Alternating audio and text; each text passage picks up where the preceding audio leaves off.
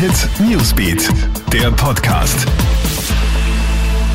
Guten Morgen, ich bin Tatjana Sickel vom Kronehit Newsbeat und das ist der Kronehit News Podcast. Diese Themen beschäftigen uns heute früh. 100 Tage ist die Nationalratswahl her und ab heute wird in Österreich politisch gesehen ein anderer Wind. Denn Bundespräsident Alexander van der Bellen wird die türkis-grüne Regierung angeloben um 11 Uhr in der Hofburg. 14 Minister stellt die neue Regierung auf, 10 davon ÖVP, 4 Grün, zwei Staatssekretäre. Schrecklicher Vorfall in Rietzlan im Kleinwalsertal in Vorarlberg. Da ist ein siebenjähriger Bub vom eigenen Familienhund in den Kopf gebissen worden. Das Kind wurde schwer verletzt ins Krankenhaus geflogen. Warum der Labrador zugebissen hat, ist unklar. Und der Cyberangriff aufs Außenministerium läuft offenbar immer noch. Man versuche den Angriff mit Spezialisten abzuwehren.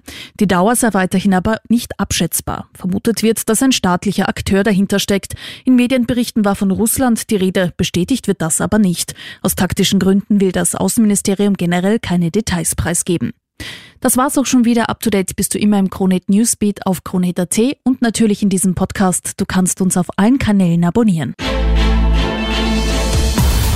Hit Newsbeat, der Podcast.